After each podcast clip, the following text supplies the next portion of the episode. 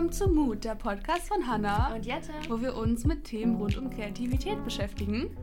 Und heute haben wir nochmal einen Gast bei uns. Ja, letzte Folge war so cool und wir dachten, wir laden heute ja. nochmal jemanden ein. Genau, magst du dich kurz vorstellen? Ja, klar. Erzähl, wer bist du, was machst du? Also ich bin Maria Mauer, ich bin Schauspielerin, komme aus Berlin und eigentlich bin ich nicht nur Schauspielerin, sondern auch Künstlerin. Ich fotografiere sehr gerne, ich reise sehr gerne und alles in allem, ich bin einfach nur ein Mensch. Mut. ich stelle es mal ein bisschen näher zu dir, ja. falls es zu leise wird. So, ja, genau. Und wir werden heute ein bisschen über Schauspielerei sprechen, über dich und dein Leben und wie du dazu gekommen bist. Aber bevor wir mhm. da einsteigen, natürlich wieder der Mutmoment. Hanna, fang du an. Ich muss noch überlegen. Ich, ich dachte jetzt auch so, ah, ich habe jetzt noch Zeit, ich bin die Letzte in der Runde. Nein, okay. Ähm, was kann ich denn äh, berichten? Oh ja, ich habe einen Mutmoment, ja, aber der erzähl. ist noch ein bisschen geheim. Ich kann nicht oh, okay. so ganz so viel davon erzählen. Aber, und zwar, Jette und ich haben mhm. ähm, ein Projekt geplant zusammen. Mhm. mhm. Weißt du, was ich meine? Und ähm, ja, ja, ja, ich, also das, ich kann einen Hint geben, es, es äh, geht um Weihnachten. Und es wird auf jeden Fall richtig cool. Ich bin ja. sehr gespannt. Und ja, das ist mein Mutmoment, weil ich dafür, wir haben da ja. schon einige Ideen gesammelt ja. dazu. Es, es ähm, wird wieder was Kreatives sein und ich denke, es wird euch auch gefallen. Also mm. äh, ja, bald mehr dazu. Auf jeden Fall. mein Mutmoment ähm, ich war jetzt am Montag bei einer Preview im Zoopalast und da ging es um Drag Queens. Mhm. Ähm, besser gesagt, es geht um die neue Show auf ProSieben und da habe ich so einen Einblick gekriegt in die künstlerische Welt von Drag mhm. Queens. Und ich habe ehrlich gesagt noch nie viel mit Drag Queens zu tun gehabt. Ich war schon mal auf einer Party und das war sehr ja. lustig. Aber da habe ich auch so einen Einblick gekriegt, zum Beispiel. Wusstet ihr, dass Drag Queens bis zu drei Stunden brauchen, um sich zu schminken? Ah, voll krass. Ja, weil ich habe eine, eine Fotostrecke über Drag Queens mal gemacht ja. für die Uni ähm, und ich hatte davor halt auch nie, also Aha. ich meine, ich fand das immer lustig und so, aber ich habe das nie, nie da irgendwie Kontakt mit gehabt. Und dann, es gibt in Neukölln so eine Drag-Show, die machen halt mhm. so, äh, also die performen dann halt auch ja, so richtig, ja. ne? Und ich fand es so cool, und da habe ich da angefragt, ob ich die halt fotografieren kann bei ihrem Prozess, ne? Ja.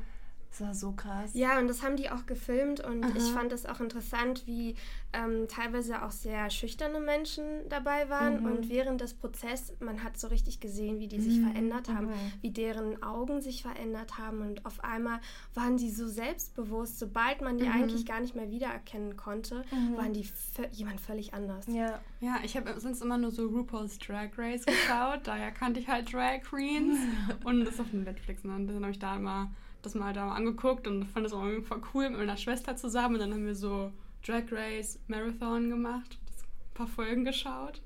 Das war voll cool.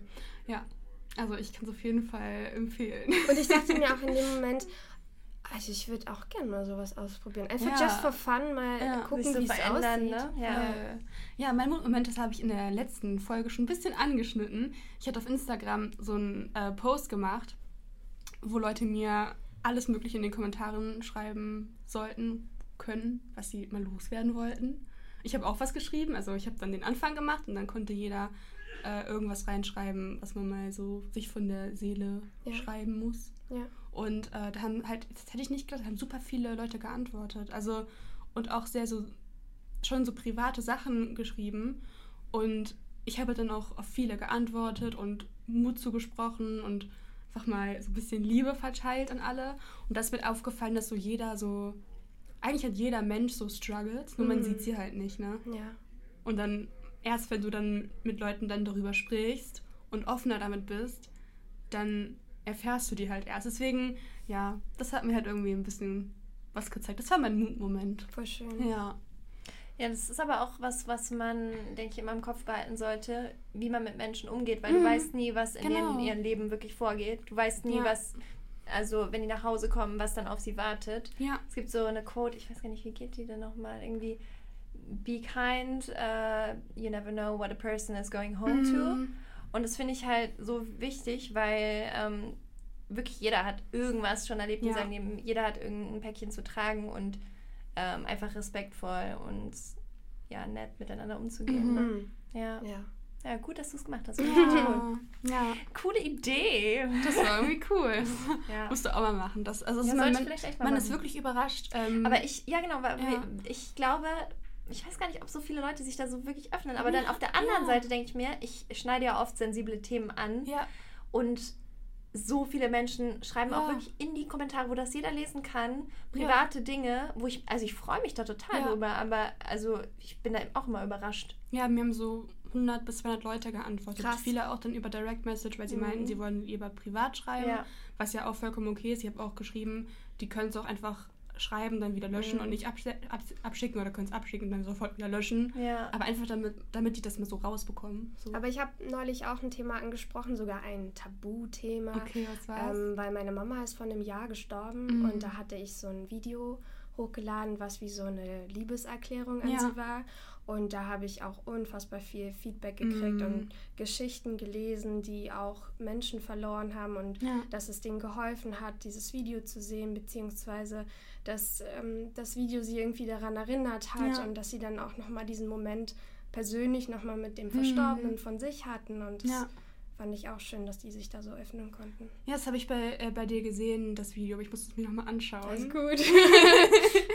ja, ich finde es immer so, also das habe hab ich auch den Eindruck, wenn man was Persönliches mit Leuten teilt, dann teilen die auch was Persönliches zurück. Ja. Und ich finde, wenn man dann, wenn man damit mal anfängt, dann wird man auch, auch wenn man sich halt eigentlich nicht in echt kennt, dann hat man immer so ein bisschen mehr Empathie für andere Menschen. Ja. Was ich, glaube ich, auch echt wichtig finde, so im Alltag, wie du schon meintest, dass man mal so durch den Ne? Ja, aber ich denke, man muss echt immer aufpassen, auch auf Social Media, weil je mehr du von dir natürlich teilst, desto verletzlicher ja, machst du dich ja auch. Und klar wenn man, also ich denke, man muss immer wieder so reflektieren. Genau, mhm. sich das mhm. bewusst machen. Bin ich bereit dazu, das ja. auch zu teilen? Weil ja. zum Beispiel das, was du, was du jetzt gesagt hast, ähm, ist ja schon, also es ist ja was extrem Privates. Und ich, mhm. ich teile auch sehr private Dinge, aber ich muss mir vorher echt immer bewusst sein, so, mhm. das ist, was du jetzt da postest, das kann jeder sehen. Ist, bist du dafür bereit, auch und ich finde es total toll, wenn Leute sagen, ja, ich ja. bin es und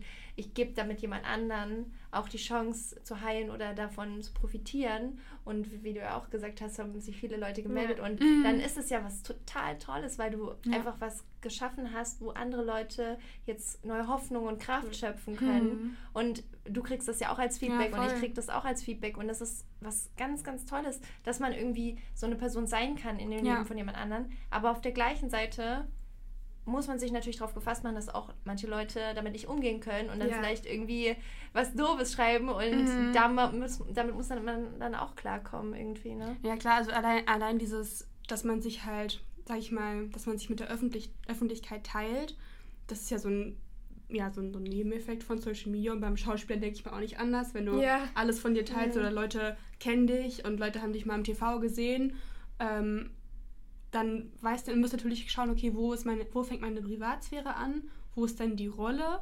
Und bei, den, bei Leuten auf Social Media ist es ja auch, also man, man spielt keine Rolle, aber irgendwo weiß man ja, okay, ich in Social Media äh, ich spreche diese Themen an, die sich quasi nicht in dem Bereich hier befinden.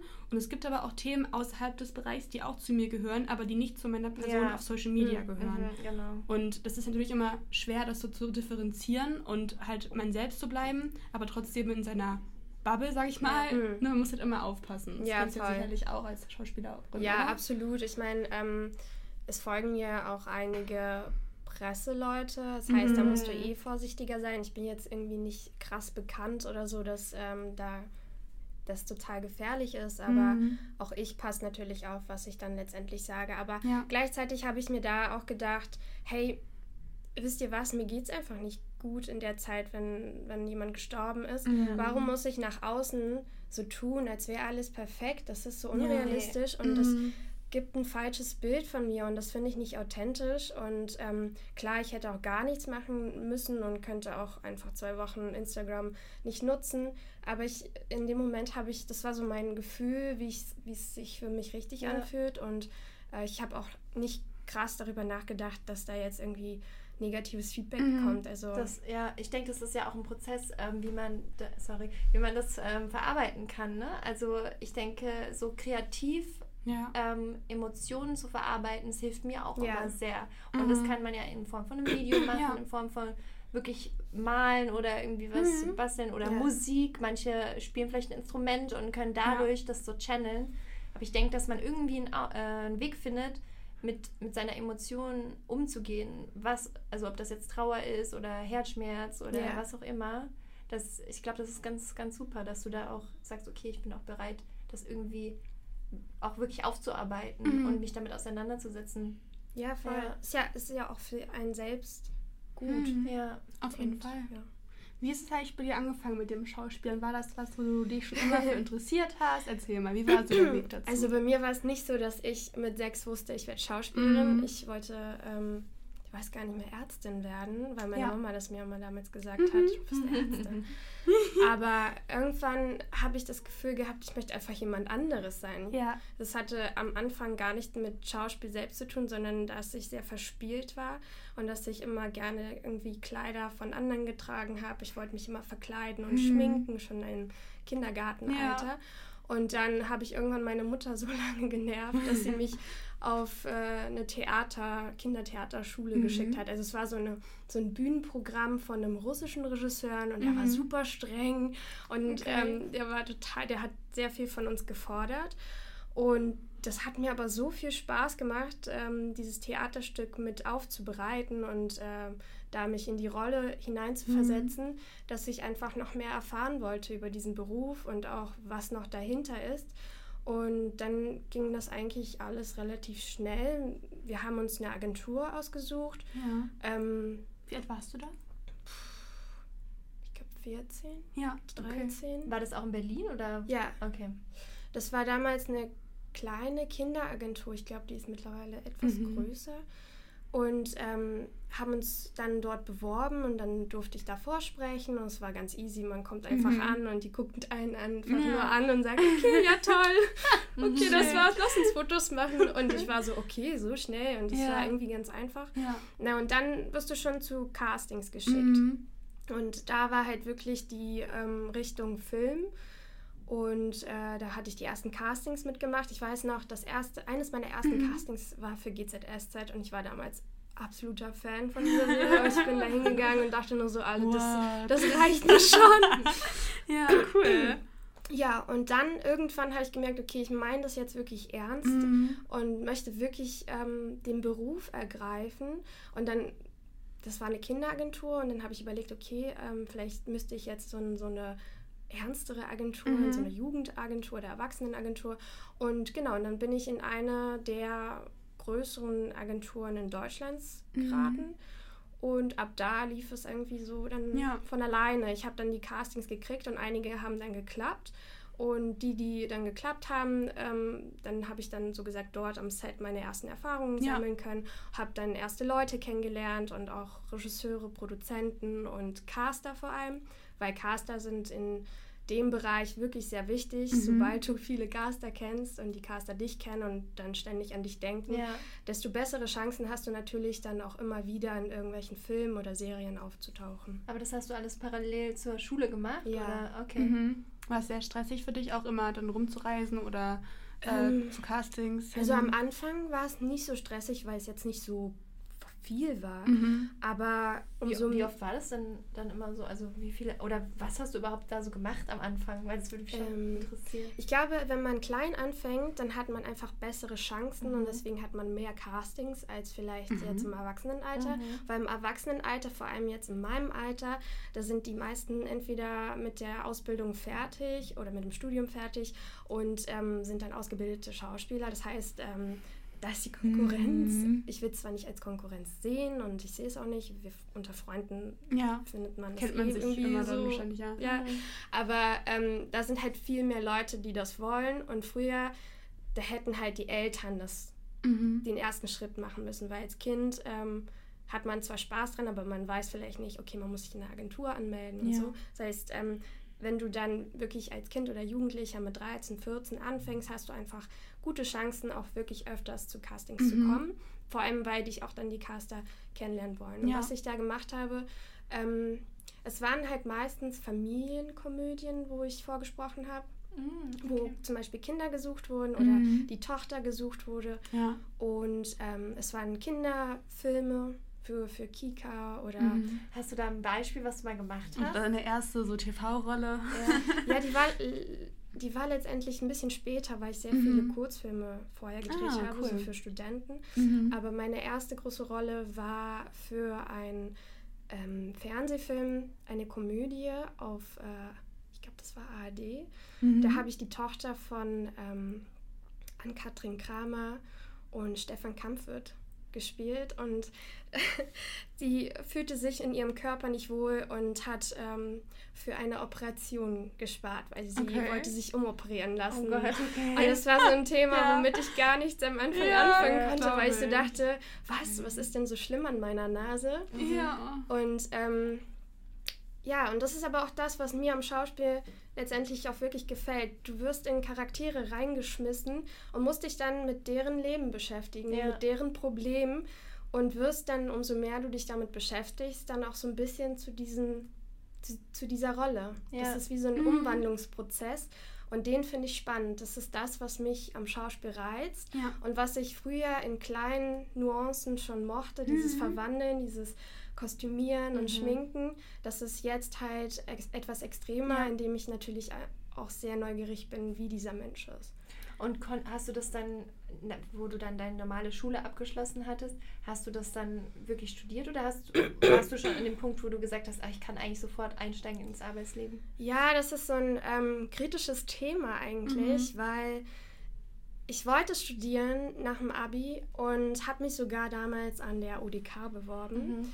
Aber ich hatte dann halt Filmaufträge und mhm. ähm, war so ein bisschen im Zwiespalt, oh Gott, was mache ich denn jetzt? Ich habe eigentlich Filmaufträge und könnte drehen und könnte Geld verdienen und könnte so gesagt auch meine Kontakte ausweiten und mein, meine Vita verbessern und gleichzeitig war aber dieses, ich möchte aber studieren und dieses Handwerk wirklich von Anfang an lernen. Mhm. Und dann habe ich mich aber doch dafür entschieden, dass wenn ich jetzt schon irgendwie drin bin und die Chance kriege, diese Filme zu drehen, dann möchte ich das auch wahrnehmen, mhm. weil ich mich auch so schlecht gefühlt habe, da was abzusagen, worauf ich eigentlich super krass ja, Lust ja, habe. Und es fühlte sich für mich so falsch an, dann Nein zu sagen, weil ich so vernünftig bin, mhm. dann zu ja, studieren. Und der eine wird sagen, das ist ja kompletter Bullshit und der andere wird sagen, ja, so finde ich das richtig. Mhm. Und in dem Moment hat es sich für mich einfach richtiger angefühlt. Aber so mit der Zeit ähm, muss ich sagen, ich empfehle trotzdem eine Ausbildung oder ein Studium, mhm. weil wenn du wirklich es lernen möchtest, dann solltest du das studieren. Vor allem, wenn du ins Theater gehen möchtest, da ist ohne Studium oder ohne Ausbildung, da kommst du einfach nicht so leicht rein. Okay. Ähm, beim Film ist es, wie gesagt, ein bisschen anders, vor allem wenn du schon früh angefangen hast. Mhm. Und ähm, was auch noch ein Tipp ist, wenn du Schauspiel nach dem Abi machen möchtest, aber davor noch gar nichts gemacht hast, das heißt, du bist jetzt fertig und sagst, du möchtest Schauspieler werden, dann würde ich auch lieber studieren, weil dann hast du, naja, eine bessere Basis, mhm. in diese Branche reinzukommen, als wenn du sagst jetzt, yo, ich bin da, Leute, nimmt mich einfach. Ich aber keine Erfahrung ja, genau, ja, klar. Genau. Ähm, hier fragt Lisa, ist es einfach, die Rolle von einem selber zu trennen ähm, also sich nicht zu identifizieren oder ist es halt gerade gut, wenn man sich mit der Rolle identifiziert? Wie würdest du sagen, was ist so deine, dein Ritual, um in eine Rolle reinzufinden? Oh, das ist ein äh, mhm. Riesenkapitel. Ja, ähm, schlag's auf. also, es gibt unterschiedliche Rollen. Mit den einen kannst du dich besser identifizieren mhm. und hast deswegen auch vielleicht es leichter, dich da so hineinzuversetzen. Und es gibt Rollen, da brauchst du echt Lektüren oder Techniken, um dich hineinzuversetzen. Mhm.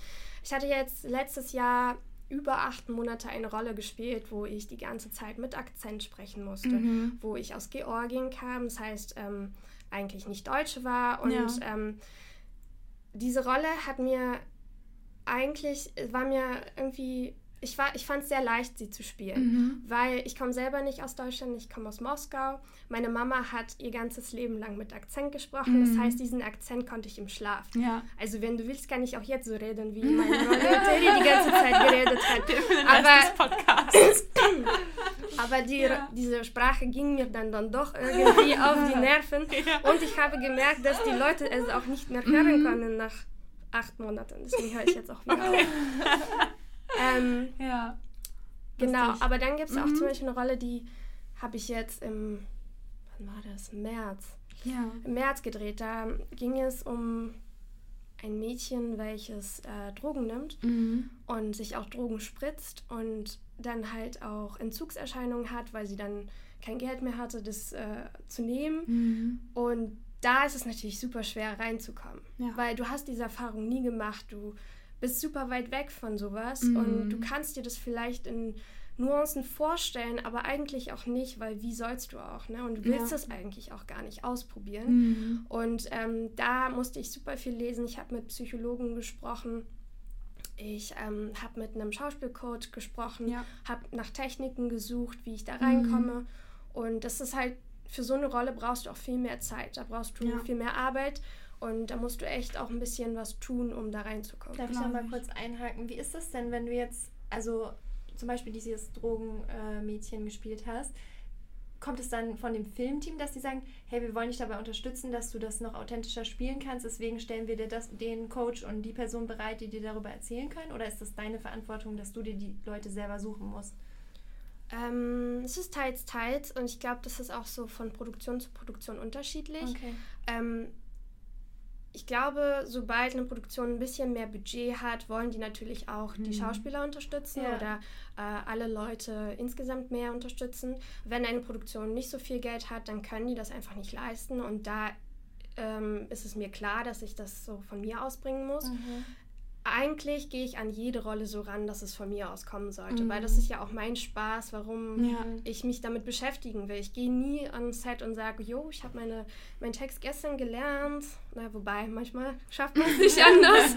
Aber ich, ja, ja. weißt du so, man geht ja immer so ein bisschen an die Rolle ran, mhm. weil du mhm. mir wichtig bist, gebe ich dir meine Zeit. Mhm. Und ähm, ja, also es ist halt teils, teils. Manchmal gibt es auch wirklich Produktionen, zum Beispiel bei der Serie, wo ich letztes Jahr mitgespielt habe, da hatten wir drei Coaches am Set, die mhm. uns unterstützt, okay. unterstützt haben, die uns ähm, auch mal beiseite genommen haben und gesagt haben, du, das, was ich heute gesehen habe, das könntest du besser machen oder da und da. Und dann übt man das. Mhm. Aber ähm, bei kleineren Produktionen, zum Beispiel wie jetzt Krimiserien, die mhm. so Folgen haben, die immer unterschiedlich mhm. sind, da ist es meistens so, dass es wirklich ähm, in der Hand des Schauspielers liegt. Okay. Und hast du so ein äh, großes Ziel, wo du sagst, das, das sowas würde ich so gerne mal spielen? Oder oh mein Gott, das Oder ist vielleicht so auch ähm, irgendwie ein Vorbild, irgendwie ein Schauspieler, den du toll findest oder so. Also. Ja, es ist eine schwierige äh, Frage, weil ich habe so viele Ziele und so viele Träume, das, oh. das weiß ich nicht. Aber mein Traum ist gerade aktuell wirklich auch mal in einer Netflix-Serie zu spielen. Ja. Es ist so, ich weiß gar nicht, warum es mir Netflix so angetan hat, aber ich glaube, es sind einfach diese Serien und Themen, mm. die sie da mhm. ansprechen, ja. die ich super finde und wo ich auch gerne einfach Teil sein möchte, mm. wo ich ähm, die auch gerne unterstützen möchte oder auch mal mich darin zeigen mm. wollen würde. Wobei ich muss sagen, dass ich, ähm, ich synchronisiere ja auch Filme aus Amerika ja. zum Beispiel und die laufen auch auf Netflix. Netflix. Also mhm. meine Stimme hört man schon auf ja, Netflix. In welchen Serien bist du so? Also was ähm, hast du schon so gesprochen dann? Gerade läuft eine Serie, die heißt Team Kaylee. Das ist eine Teenie-Serie und ehrlich gesagt erinnert die mich auch ein bisschen an iCarly und ah. Hannah Montana von früher. Aber das kriegt, also das, ja. ich glaube, das kennen die Teenies heutzutage gar nicht mehr. Ich kenne das. genau. Ähm, ja. ja. ja, voll interessant. Ja, das finde ich eh spannend. Ich habe äh, auf YouTube neulich so einen Kanal entdeckt. Da geht es um äh, ja, Sprecher sozusagen, Synchronsprecher. Mhm. Und viele von so großen Schauspielern, da kennt man ja auch die Stimmen dann, ne? Mhm. die deutschen Stimmen davon. Ja. Und dann haben die diese Leute interviewt, dass man mein Gesicht zu dieser mhm. Stimme bekommt. Und zum Beispiel äh, die Stimme von Emma Watson, äh, die, also yeah. durch dieses Video bin ich da. Ja, das Video habe ich auch gesehen. Ja. Ich weiß ganz genau. Ja. Und das war dann so krass, weil ja. dann haben sie so gesagt, ja, die Person spricht Emma Watson und, die, und diesen Schauspieler mhm. und diesen Schauspieler. Und dann hat sie so ein bisschen erzählt, wie sie dazu gekommen ist. Und ja, manchmal hat man sie schon rausgehört, mhm. aber so eigentlich ja. war es ein ganz anderer Mensch. Und ich habe so gedacht, ja. so, okay, wie krass, krass ist das eigentlich? Mhm. Und ich finde diesen ganzen Beruf auch so extrem spannend, weil sie ist ja, sie, also diese Stimme von mhm. der Person, die hat ja auch wahnsinnig viel gemacht. Ne? Also, mhm. aber sie hat ja trotzdem noch diesen, sie ist ja trotzdem noch sehr privat, weil sie, sie würde niemand erkennen auf der Straße, obwohl sie ein, ja. eigentlich ein Weltstar ist und ja. so, so, viele Leute ihre Stimme schon gehört haben. Ne? Mhm. Ne? Das ist ja der Wahnsinn. Also, das ist eigentlich. Äh ja, perfekt für sie so. Ne? Ja, sie kann das genießen, aber gleichzeitig kann sie sich auch zurückziehen. Das finde ich echt gut. Aber wie kommt man an solche Jobs? Weil das finde ich auch spannend. Ist das so connected mit äh, Schauspielerei, dass man das von derselben Gar Agentur? Nee, ist was Gar nicht. Und äh, die Agenten, die Schauspielagenten, die wissen manchmal auch gar nicht so wirklich was über diese Branche. Ja. Also mhm. Sehr selten, glaube ich. Naja, es ist so, es sind eigentlich zwei verschiedene Branchen. Und beim Synchron sind auch sehr viele Schauspieler, die eine Schauspielausbildung haben. Mhm. Und da ist es zum Beispiel gerade so, dass ich ähm, mir einen Schauspielcoach holen muss für meine Sprache. Weil beim Synchron fallen dann eher Fehler auf in ja. der Sprache als beim Schauspiel, weil okay. das verspielt sich halt mit, mhm. mit deiner Art und vielleicht wolltest du es ja so spielen für die Rolle. Ja. ja. Und beim Synchron musst du halt wirklich deutlich sprechen oder da sind so kleine Sachen wie zum Beispiel Spucke im Mund. Oh, das hören die alles total raus. Und ich, ja. letztens kam auch so, also beim Synchron stehst du ja mhm. eigentlich alleine im Studio und dann ja. gibt es noch den ähm, Cutter. Mhm. Und im anderen Raum sitzt der Regisseur. Und das heißt, der Regisseur hat mich gar nicht gesehen. Und du hast mhm. den Text vor dir und dann den Bildschirm, der dann halt die Szene zeigt. Und ich habe kurz auf den Text geguckt, weil ich nochmal lesen wollte, was der Text mhm. war, weil das, du musst es ja innerhalb von Sekunden lesen mhm. und dir merken können und dann auf die Lippen mhm. das so anpassen. Das, also wow. das ist immer noch so ein Mysterium für mich, aber ich mhm. äh, wuschle mich da gerade durch. Auf jeden Fall habe ich auf den Text geguckt und nicht auf ähm, die Szene und der Regisseur meinte, Maria, hast du gerade auf den Text geguckt? Und ich, äh, ja, wie, du hast es doch gar mhm. nicht gesehen. Yeah. So, aber ich habe es gehört. Oh, okay. Und dann war so, Okay, fuck. Ja. ja. ja. Oha. Mega interessant. Ich hatte noch einmal so eine Erfahrung, da habe ich einen TV-Spot gedreht für Pro7 und ähm, boah, ey, ich glaube, wir mussten dieses, wir mussten, ich musste das so oft sprechen, weil die wollten ein One-Take haben von einer halben Minute, stellen mich dahin, ich bin YouTuber. Ich mache meine Videos nicht im One, also ne? Ja, ja. Und dann oh, haben die auch immer so auf jedes das, jedes einzelne Wort musste perfekt sitzen. Mm. Denkst du, die haben mir vorher gesagt, dass ich mich darauf vorbereiten muss? Also es war schon, also für so Nicht-Schauspieler zu wissen, was, was man eigentlich, also was eigentlich alles dahinter steckt. Und wenn man etwas sieht, dann, dann nimmt man das ja gar nicht wahr. Also ich würde wahrscheinlich gar nicht hören, wenn da so ein bisschen Spucke mit ähm, yeah. drin ist. Also ich glaube, mir wäre das als, Zuschauer, als Zuschauer schon egal, aber wenn da schon die Leute, die ähm, die in der Branche arbeiten, da so genau darauf achten, dann fällt es bestimmt auch wieder den anderen auf, wenn die den Film irgendwann mal gucken. Ja, aber ich finde es ja auch andererseits ziemlich gut, ja. dass die dann sagen, okay, das und das und voll. Da, ich, was ich manchmal höre, ist so, dein Satz ist dir in die Nase gesprungen. Und am Anfang dachte ich so, ja, wie geht das denn? aber ich finde es gut, mm. weil dann weißt du, woran du arbeiten kannst. Ja. Und ich bin immer dankbar für sowas, weil dann weiß ich, okay, alles klar. Ja. Mm. Und was mich auch noch interessiert ist, wie ist so dieses ganze Verhältnis zwischen den Schauspielern generell in Deutschland? Ist es eher so eine, sag ich mal, so wie so eine kleine Familie, wo sich jeder kennt? Und, oder ist es doch ähm, so sehr weit, dass man eigentlich hm. nicht so den Überblick hat? Weil also, ich habe so das Gefühl, sorry, ja. ich habe so das Gefühl zum Beispiel jetzt bei, ähm, bei Social Media, ja. in der Branche, also da gibt es ja dann nochmal unterschiedliche Teile, also Beauty oder Fashion oder so weiter. Mhm. Und in dem eigentlichen Kern, also in dem Bereich, wo man aktiv ist, kennt man halt schon viele Leute, weil man sich halt so dann immer trifft auf Events und so weiter. Ja. Aber ich denke halt bei der Schauspielerei, es ist ja auch so, dass man als Schauspieler oft ganz verschiedene Rollen spielt. Und demnach kann man es ja nicht so kategorisieren, dass man jetzt sagt, das sind jetzt die Krimi-Schauspieler und das sind jetzt die Horrorschauspieler oder so. Na, also es gibt schon Serienschauspieler, mhm. die halt wirklich sehr viele Serien drehen und auch bekannt sind dafür, dass sie sehr viele Serien gedreht ja. haben. Mhm. Aber so die Umgebung von Schauspielern in Deutschland, ich glaube letztendlich, was ich versucht habe, auch vorhin so ein bisschen ähm, zu erklären, man sieht sich nicht wirklich als Konkurrenz.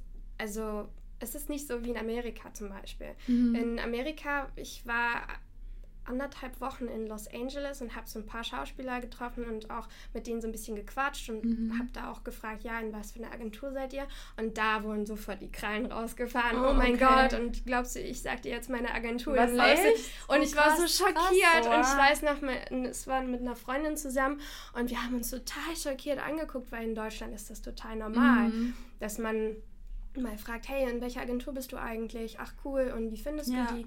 Das ist so gar nichts Verpöntes und in Los Angeles war das gleich ja. so, das ist mein Revier und hier kommst du nicht rein. Schade, oder? Ja, also so, so war meine Erfahrung ja, natürlich. Ähm, und deswegen finde ich, in Deutschland ist es irgendwie mhm. anders. Wir also die, das ist wie schon wie eine Community, wie eine, so eine Familie. Mhm. Natürlich kennt sich nicht jeder und nicht jeder mhm. kennt vielleicht die großen und die bekannteren Schauspieler ja. und nicht jeder kennt vielleicht die Schauspieler, die vielleicht noch gar nicht viel gemacht mhm. haben. Aber sobald man sich kennenlernt, ist man offen und versucht dann auch irgendwie zu helfen, sobald man es kann. Also ja. ich kann jetzt nicht jedem sagen, ja, geht dahin und geht dahin ja, oder so klar. funktioniert das. Ich kann ja nichts versprechen. Nee, natürlich nicht. Aber wenn jemand mit Fragen zu mir kommt oder ähm, ich irgendwie zum Beispiel für ein Demoband-Dreh oder so helfen mhm. kann, dann sage ich, ja klar, also wenn ich Zeit habe, helfe ich dir gerne. Und äh, gleichzeitig erzählen, erzählt man sich auch manchmal von Castings, zum Beispiel, wenn eine Freundin von mir mhm. ein neues Casting hat und sie kommt zu mir und fragt, hey, ich habe da so einen Text, wie, wie siehst du das? Mhm. Dann brainstormen wir zusammen, obwohl cool. ich zum Beispiel die Rolle gar nicht habe oder vielleicht gedacht mhm. hätte im ersten Moment, okay, da hätte ich ja auch zum Casting gehen können. Ja. Aber ich versuche gar nicht so zu denken, weil im Schauspiel hast du nichts in der Hand. Es mhm. liegt nie an dir. Es liegt nicht an deinem Äußeren. Ja. Also es liegt vielleicht schon irgendwo an deinem Äußeren, mhm. aber es liegt nicht an dir. Mhm. Weil die Entscheidung ist immer bei jemand anders und du kannst es nicht beeinflussen. Ja. Ähm, weil du kannst es in nur in der Hinsicht beeinflussen, dass du dir viel Mühe gibst. Mhm. Zum Beispiel bei Castings und dich immer perfekt vorbereitest. Ja. Oder in Anführungsstrichen perfekt, weil perfekt kann mhm. manchmal auch nach hinten losgehen. Ja. Dass man dann zu versteift ist. Mhm. Und dass man halt ähm, offen ist. Und dass ja. man sich zeigt, dass man sich nicht versteckt. Mhm. Ja, ich stelle mir das so, also krass, äh, eigentlich, dass man. Es ist wahrscheinlich so, dass man einfach auf die Rolle irgendwie passen muss. Ja. Und wahrscheinlich suchen die dann irgendwie jemand ganz bestimmt und warten halt, bis er durch die Tür rennt. So gefühlt. Also wie die Regisseure und Caster das machen, das frage ich mich schon seit Jahren. Aber ich glaube, ja. die haben dann so ein gewisses Bild oder wahrscheinlich mhm. besprechen die das auch ganz ja. viel mit den Produzenten, Regisseuren. Mhm. Es sind so viele Entscheider dahinter. Also daran sieht man einfach, dass du es nicht entscheiden mhm. kannst. Mhm. Und ähm, dann haben sie dieses Bild und versuchen dieses Bild realistisch ja, werden zu lassen. Und dann suchen die sich in so Portalen verschiedene Leute aus, wo sie mhm. denken, dass es passt und laden die ein.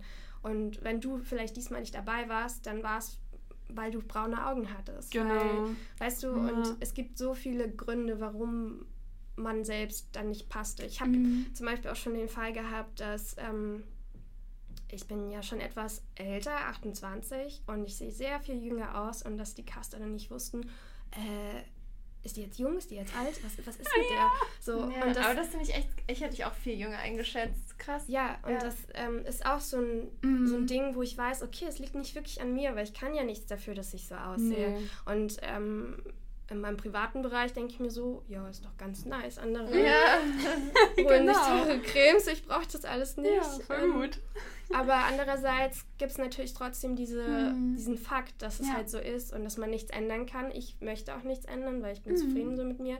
Aber ja, so, und das muss man sich bewusst machen, ja. dass das nicht an seinem Dass man auch oft mit Ablehnungen zu tun hat und Absolut. man muss halt irgendwie mit klarkommen und dann, wahrscheinlich ist es halt, norm, also es ist super gängig, dass man abgelehnt wird ja. und halt, weil ich meine, wie viele Castings im Schnitt besuchst du und wo wirst du dann gebucht? Ja, also ich glaube so, sowas kann man gar nicht pauschalisieren, ja, weil das ist so jeden Monat mhm. auch mal anders und... Aber zum Beispiel, wenn du so schätzen müsstest?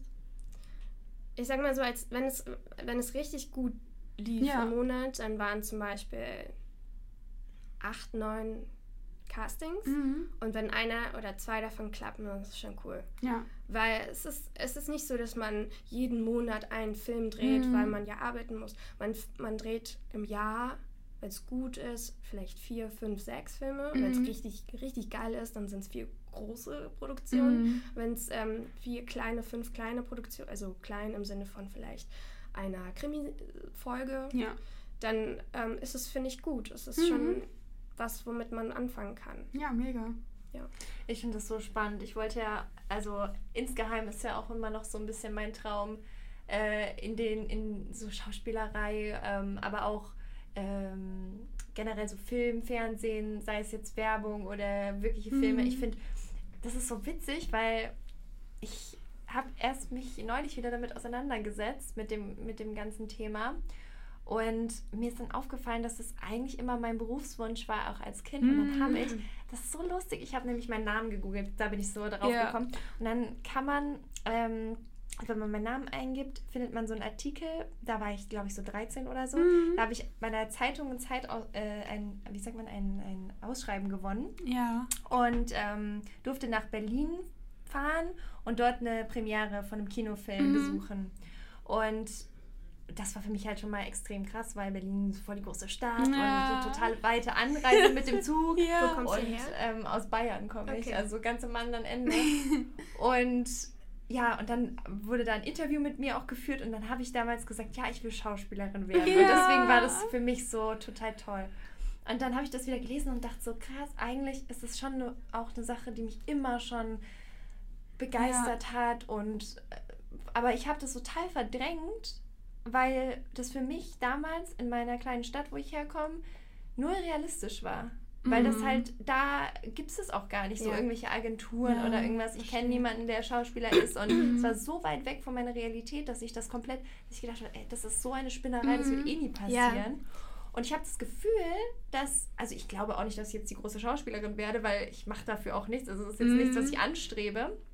Aber ich habe das Gefühl, dass ich in gewissen Bereichen schon mehr wieder in dieses Kreative komme. Erst mit meinem Designstudium, jetzt auch ja. mit Instagram und diesen ganzen Sachen und die mhm. Leuten auch, die ich kennenlerne.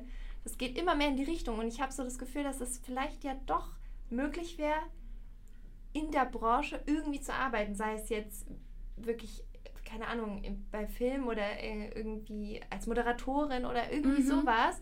Also ähm, jetzt tut sich für mich wieder so ein Türchen auf, so wo so eine Hoffnung irgendwie durch. Und dann denke ich so krass eigentlich, dass ich das so für mich ja. abgeschrieben hatte schon und jetzt wieder das so entdecke, dass ich da eigentlich total, dass es das mhm. mega, mich mega fasziniert. Ich finde es auch so wichtig, dass man sich selbst nicht so Grenzen setzt. Mhm. Selbst, selbst mhm. wenn du jetzt aus aus dem kleinsten Dorf Deutschlands kommst, ja. dass du mhm. dir sagst, okay, ähm, sorry, hier komme ich einfach nicht raus, hier sind keine Agenturen, mhm. dann ist es der total falsche Ansatz. Ja. Weil eigentlich, worum es eigentlich geht, ist ums Träumen. Mhm. Äh, kannst du dich sehen auf einer Leinwand, mhm. auf einem roten Teppich. Wenn du dich da siehst, dann wirst du es auch hinkriegen. Das hat was mit Law of Attraction mhm. zu tun, falls ihr das kennt. Ja. Haben wir einen Podcast zu. Ja. Super. Ähm, ja. Genau, und das hat damit was zu tun, dass du dein inneres Kind findest. Mhm. Schauspiel hat selbst mhm. viel mit Spielen zu tun. Also ja. es ist ja, ja. Schauspiel. Genau. Ja. Und ähm, wenn du dein inneres Kind findest und anfängst zu träumen und sagst, ich habe keine Grenzen. Als Kind hatte man nie Grenzen. Nee. Ich kann mich nicht daran erinnern. Mhm.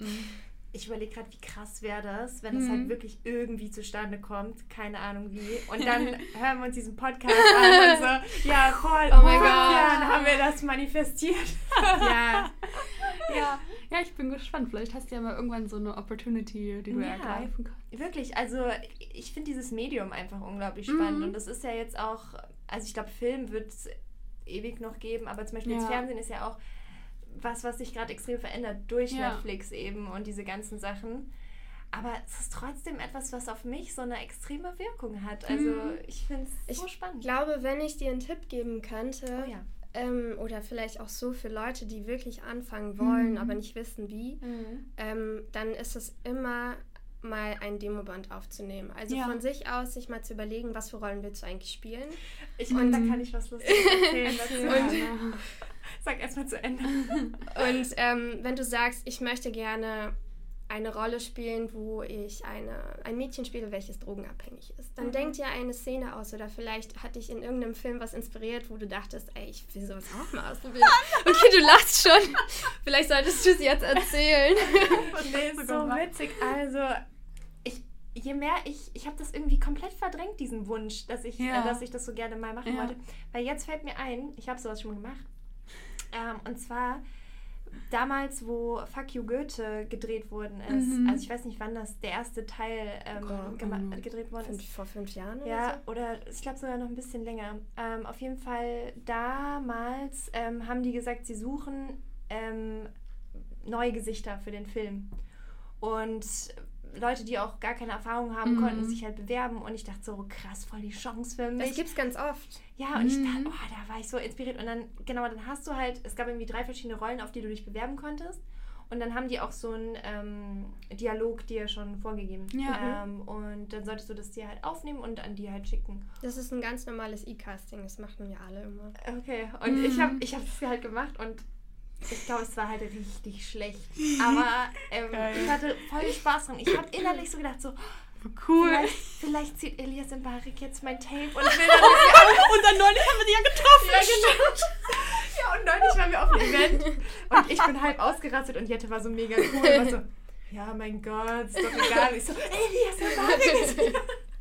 Und ähm, ja, und das ist einfach so ein, so ein Traum gewesen. Und als ich nach Berlin gekommen bin, habe ich äh, keinen Job gehabt und habe wirklich auch versucht, okay, wie kann ich jetzt Geld mhm. verdienen auf eine Art und Weise, wo es mir auch Spaß macht. Und da bin ich auch zu Werbeagenturen gegangen, die jetzt nicht wirklich mit Film. Äh, ich weiß sogar welche. Genau, aber die halt so mhm. Werbeclips und sowas, also für also Produktwerbung im Fernsehen oder so. Ja. Und da war ich auch auf einigen Castings und habe das halt mal so miterleben können. Und das fand ich auch schon total cool. Also mhm. schon, äh, das mag jetzt nicht die große Schauspielerei sein, weil ja. ähm, da, also es ist ja was ganz anderes, wenn man jetzt sagt Werbung oder Film. Ja, absolut. Aber äh, trotzdem hat mir einfach dieser Prozess so Spaß mhm. gemacht, dass jemand sagt so, hey, okay, du, ich, ich also ich gehe da hin, ich weiß, was für eine Werbung das ist, aber ich weiß mhm. ja nicht, was mhm. die von mir wollen. Dann ja. sagen die on the spot, okay, spiel mal das, das, zeig mal einen Blick oder so. Ja. Und ich glaube, ich war jetzt nicht besonders gut, weil ich habe keinen Job bekommen, aber es hat mir trotzdem total ja. viel Spaß gebracht. Und ich denke, das ist ja auch der Sinn, so, dass, dass, du was machst, wo du sagst, ey, das, das, da habe ich auch Bock, mich zu verbessern und mhm. Bock zu lernen, das besser zu machen. Ja, und das hat jetzt vielleicht auch so ein bisschen die Angst genommen vor dem Ganzen. Mhm. Und mach mal mhm. zehn solcher Castings und geh mal zehn zu so einen Leuten hin, dann wirst du beim elften Mal schon viel selbstsicherer mhm. sein und weißt auch schon, wie es läuft mhm. und wirst dann vielleicht dann auch ein bisschen entspannter sein und kannst dich dann auch mehr fallen lassen. Mhm. Weil ich glaube, das, was bei Castings wirklich am wichtigsten ist, ist vielleicht deine Facetten zu zeigen mhm. und zu zeigen, was du kannst. Also da geht es wirklich darum, Caster, den Castern zu zeigen, okay, das ist mein Spektrum, sucht euch selbst was aus. Ja. Und die spielen ja dann auch mit dir. Das ist, ähm, ja. Und so wie das jetzt, wie du es uns jetzt erzählst, ist ja bei dir, läuft es ja richtig gut bei dir eigentlich. Also ich, ich glaube, nach außen ähm, sieht es immer ganz anders auch, auch, auch bei Instagram. Mhm. Man ist auf dem roten Teppich und noch da. Und ich glaube, man selbst ist immer viel ja, selbstkritischer. Also so, man ja. denkt sich so, okay, es hätte jetzt auch noch besser laufen ja. können. Ähm, kennen wir. Genau. Ich habe jetzt in diesem Jahr drei Projekte gemacht. Zwei davon kommen nächstes Jahr im Fernsehen und das eine läuft auf Festivals. Und äh, ja, ich bin relativ zufrieden mit dem, was ich mhm. kriege. Mhm. Und was ich auch immer sage, ähm, ich bin einfach dankbar. Dankbar, dass ich in dieser Branche sein darf, mhm. dass ähm, ich akzeptiert werde und Gleichzeitig kämpfe ich aber auch mit ja. der Akzeptanz. Ja. Es ist nicht so, dass man sagt, ah ja, da kommt immer alles mm. in mir, mhm. zu mir äh, zu alles und easy. alles voll ja, easy. Auf mm. keinen Fall. Ja, aber was macht man dann? Also, weil das stelle ich mir so schrecklich vor, wenn man jetzt sagt, man geht zu Castings, aber man, man kriegt einfach keinen Job und das ist jetzt eine lange Zeit. Und man muss sich das ja, man weiß ja immer nicht, wann ist diese Zeit vorbei, wann, oh krieg, Gott, wann kommt der nächste Job. Mm. Oh Gott, also, und, also wie gehst du denn damit um? Ähm, ich glaube, es ist, ähm, ich habe es mal als Teenie, äh, da war ich super philosophisch unterwegs, mhm. es als Hassliebe bezeichnet und auch als die schönste Beziehung in meinem Leben, aber auch die Beziehung, wo man weiß, die tut einem manchmal nicht gut. Mhm. Kennt ihr ja, diese Beziehung, wo man eigentlich, wo andere dir sagen, um, jetzt wird es aber vielleicht mal Zeit, dass du dich auch trennst, weil mhm. dir geht es ja nicht gut mit ja. der Beziehung und im realen Leben ist es dann irgendwie anders, weil ich habe mich in Schauspiel verliebt, seitdem ich wirklich bei, am ersten Mal, beim ersten Mal am Set war. Mhm. Und es war so ein so ein Crush, so ein Oh mein Gott. Wow. So, ich, ja, ich weiß noch so, ja. wie als fünf Sterne irgendwie der über. Ja, der Aha-Moment und oh mein Gott, diese Kameras, ja. die sind so riesig und es ist alles so toll und mhm. ich fand es so faszinierend, was da für eine Atmosphäre ist und dann, dass man sich selbst so zeigen darf mhm. und jeder ist gespannt, was du denen anbietest. Und das war so eine imaginäre Bühne für mich. Und da habe ich mich super wohl gefühlt von Anfang an. Das war so von Anfang an meine Familie. Und gleichzeitig ist es, warum ich Hassliebe sage, in so Momenten, wo man dann halt nicht weiß, wie es weitergeht, wo man mhm. Rückschläge kriegt, wo man vor Problemen steht, die man mhm. noch nicht weiß, wie man die lösen soll und sich denkt, okay, pf, was mache ich jetzt? Ähm, geht das weiter? Hört es jetzt auf? Und was mache ich dann? Das ja. sind Momente, die mich auch zum Verzweifeln bringen. Und mhm. ich glaube, es gibt super wenige Schauspieler, vielleicht nur 2% in Deutschland, mhm. die wirklich sagen können, ey, es ist einfach alles gekommen. Und es ja. war super easy und alle Leute waren immer da am richtigen mhm. Fleck. Und ich glaube aber wirklich, die Mehrheit, 95, 98 Prozent, wird genau dasselbe sagen. Es gibt gute Zeiten und die anderen Zeiten. Ja, verstehe. Und ähm, das war genauso bei mir. Letztes Jahr war zum Beispiel ein sehr, sehr gutes Jahr für mich, weil ich wirklich acht Monate an, am Stück gedreht habe. Mhm. Das waren 150 Folgen und Krass. ich glaube, es waren, oh, ich glaube, 100, Tag, 100 Drehtage. 100, also 100 Drehtage ja. ist unfassbar viel. Das schafft okay. man wirklich nur als, Krass. weiß ich nicht. Ja. Und ähm, dieses Jahr habe ich natürlich dementsprechend etwas weniger gedreht, weil ich mhm. nicht in der Serie mitmache. Und dann ist natürlich erstmal dieser dieses Loch da, wo ja. man denkt, oh krass, mhm. letztes Jahr hast du so viel gearbeitet und dieses Jahr ist es so viel weniger. Mhm. Und dann fängt man an nachzudenken und oh, woran mhm. könnte das liegen? Mhm. Aber diese Selbstzweifel, die kommen immer von einem selbst. Mhm. Und es ist nicht so, dass da irgendjemand kam und sag, sagte, okay, Maria, jetzt hat es aber bei dir wieder aufgehört. Mhm. Das ja. ist gar nicht so. Okay. Das weißt du nicht. Es hat auch nicht aufgehört. Aber das machst du dir im Kopf und ich glaube, das kennt jeder Künstler von Voll. irgendwas. Dass man ja, genau. Ja. Und der Kampf ist eigentlich immer mit sich selbst, dann immer zu sagen, okay, weiter geht's, klarer Kopf ja. und vielleicht sich auch mal sagen, okay, dann drei Monate nichts machen ist auch okay. Ja. Sich weiterbilden, mach was dir Spaß macht, wo, ja. man dich, wo du dich weiterbildest und ähm, hol dein, deine Lust, deine Motivation mhm. aus dir heraus, um dann wieder Stärke zu zeigen. Ja, das ja. sind immer diese kreativen Pausen, die man braucht, ne? Ja. So, so Pausen vom, vom eigentlichen Job, aber wo man halt trotzdem irgendwas macht, was man dann wieder vielleicht für eine andere Rolle in deinem Fall vielleicht nutzen kann. Ja. Also ich finde das voll interessant, ähm, so mit dir darüber zu sprechen. Und ich glaube, da können auch unsere Zuhörer vielleicht, weil ich glaube, viele haben auch mal irgendwie mit dem Gedanken vielleicht gespielt, äh, Richtung Schauspiel zu gehen, aber das verworfen, weil das, das immer so entfernt von einem scheint, weil man eben nicht so genau weiß, oh Gott, wie fängt man damit an? Wie, was ist Einfach das für eine anfangen. Branche? Das, das ist so ich auch mein immer, größter ja. Tipp. Egal, mach dir keine Gedanken, fang einfach an. Und mhm. wenn es schief läuft, dann kannst du ja immer noch sagen, Voll. okay, ciao, das war nichts für mich. Kann man, glaube ich, auf ja. jeden Beruf anwenden. Ja. Dieses das Denken. Ja, ja voll. cool, dass du da warst. Hat mich sehr gefreut. Ja, ja richtig interessant. Ja, mega cool.